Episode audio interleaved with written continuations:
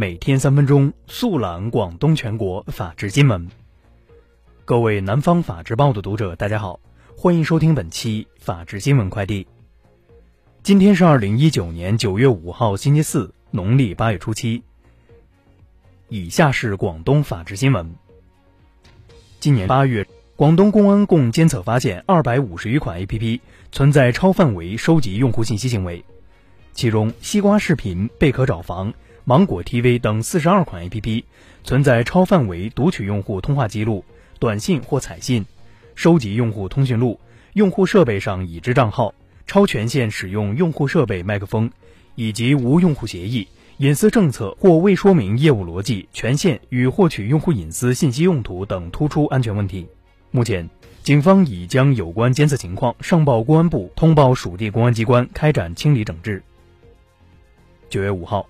广州市中级人民法院不公开开庭审理了被告人谷景涛涉嫌故意杀人、强制猥亵、盗窃罪一案。今年三月十五号一时许，广州市荔湾区法院一名女书记员从珠江新城乘坐出租车返回荔湾区住处过程中不幸遇害。目前，该案进入休庭阶段，有待择日宣判。九月四号上午，中山市公安局坦洲分局举行战时警用装备发放仪式。为战时安保补强警用装备，提升公安队伍机动能力，提高处置突发事件的工作效能，更好地开展新中国成立七十周年大庆安保工作。近日，深圳市内应急避难场所查询和导航功能在腾讯地图 APP 内上线运行，帮助市民在灾害来临时通过手机地图查询到相关信息，并及时导航到附近的市内应急避难场所防灾避险。目前。深圳已建成室内应急避难场所五百九十二处，可容纳约十九点五万人。近日，佛山市顺德区乐流辖区一名女子在乘坐摩托车时，将防晒风衣反套在手上，不料衣服过长，摩托车行至辖区江村大桥之时，防晒风衣后摆卷进摩托车后轮，连带着将女子的手也卷进车轮。当地派出所民警、交警和专职消防队火速赶往救援。所幸因救援及时，女子的左臂得以保住。目前，该女子仍在医院接受治疗。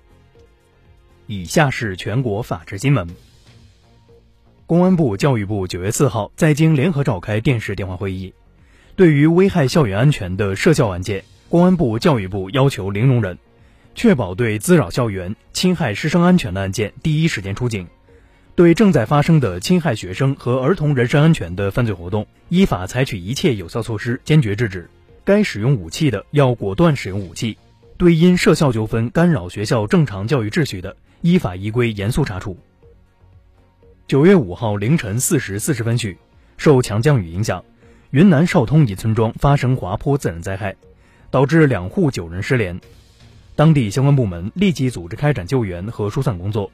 目前救援正在进行中。九月二号，微博名为“竹子大魔王”爆料称，某直播平台一女主播小文文很可爱，多次利用一名小女孩博眼球，并对女孩进行辱骂。此外，爆料人还称，该女主播还带着小女孩和不同的对象开房约会。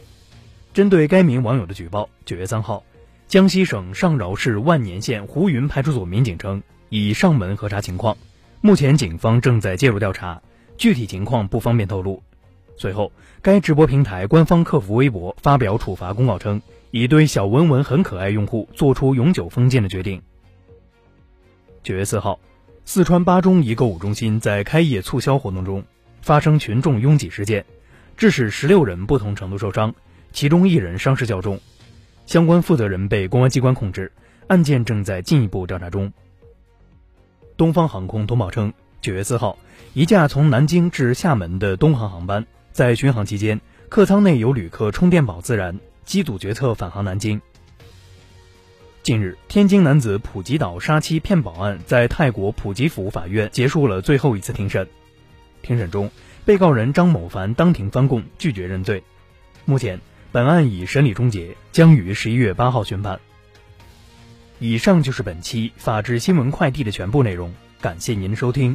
我们下期节目再见。